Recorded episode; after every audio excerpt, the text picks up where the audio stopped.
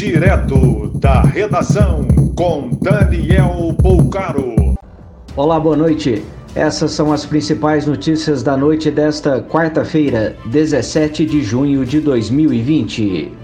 Uma loja de tecidos no centro de Aracaju foi autuada após fiscalização flagrar clientes escondidos e aglomerados em depósito do estabelecimento.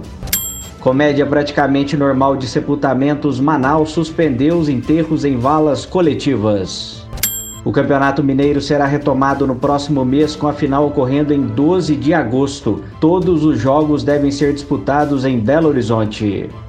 A Prefeitura de Salvador vai rastrear de maneira remota o caminho do contágio do coronavírus depois que o paciente tiver a confirmação da doença. Leitos destinados a pacientes com coronavírus na rede pública de Natal, no Rio Grande do Norte, estão totalmente ocupados. Um ex-servidor da Prefeitura de Gaspar, em Santa Catarina, foi condenado a pagar multa e condenado por improbidade administrativa após divulgar fake news através de e-mail oficial.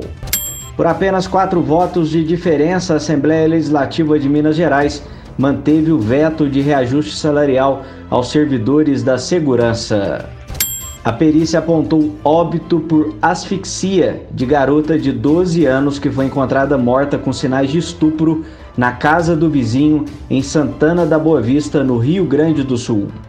A Polícia Rodoviária Federal apreendeu mais de 16 mil litros de cerveja sem documentação na BR-116 em Muriaé, Minas Gerais.